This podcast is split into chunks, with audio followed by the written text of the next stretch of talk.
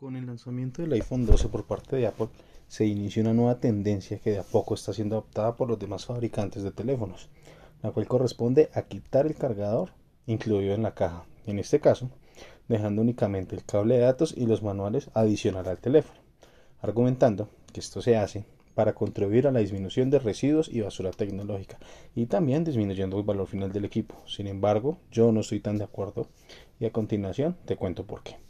Bienvenido al podcast de TechShips Colombia.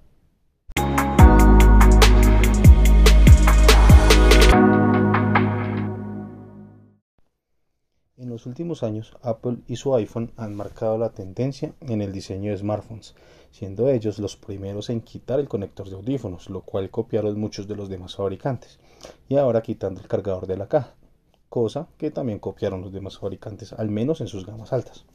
Sin embargo, hay que saber que Apple no fue el primero en hacer esto, ni es nuevo en el año 2020 y 2021.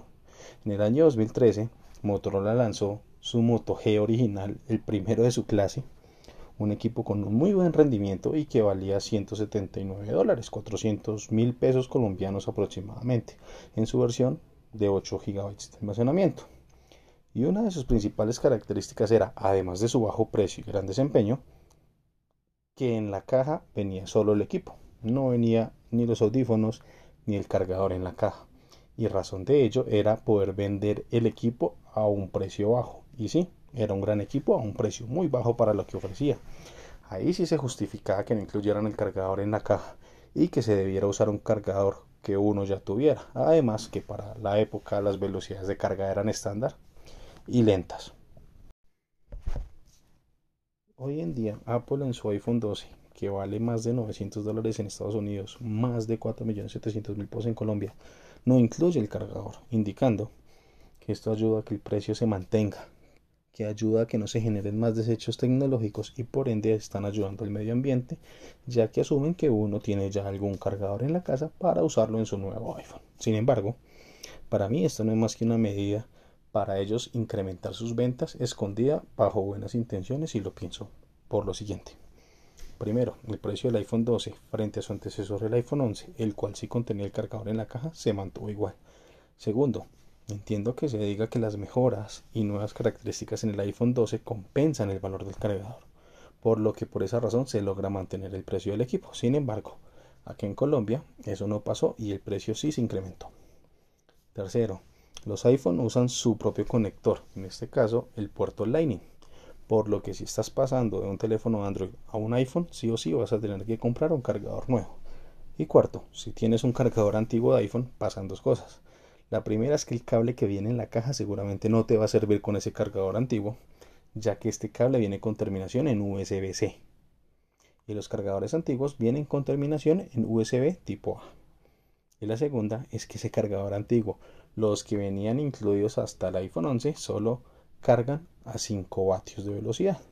Por lo que si quieres disfrutar de la carga rápida en tu iPhone, te toca comprar un nuevo cargador que permita la carga a 18 vatios. Al menos en el panorama Android, el puerto de carga USB-C está estandarizado y es más probable tener un cargador en casa para usar en caso de que nuestro nuevo teléfono no venga con el cargador incluido en la caja. Además, ¿cómo es posible que en Android teléfonos que cuestan una tercera parte de lo que cuesta un iPhone traigan su cargador incluido y carguen más rápido que un iPhone? Esto demuestra que Apple no lo hace porque no quiera o porque no pueda. En conclusión, los iPhones siguen siendo grandes equipos y es una muy buena compra si dispones del dinero para comprarlo. Sin embargo, el quitar el cargador de la caja me parece una jugada en contra de sus clientes así quieran enmascararlo como una buena obra para el medio ambiente. Por mi parte, si debes comprar un cargador, te recomiendo mirar opciones de Amazon, de marcas de accesorios que sean certificadas por Apple, tal como Belkin, Aoki, Anker, las cuales son económicas y funcionan igual de bien que un cargador original. Y eso es todo por hoy. Recuerda seguirnos en nuestra página de Instagram.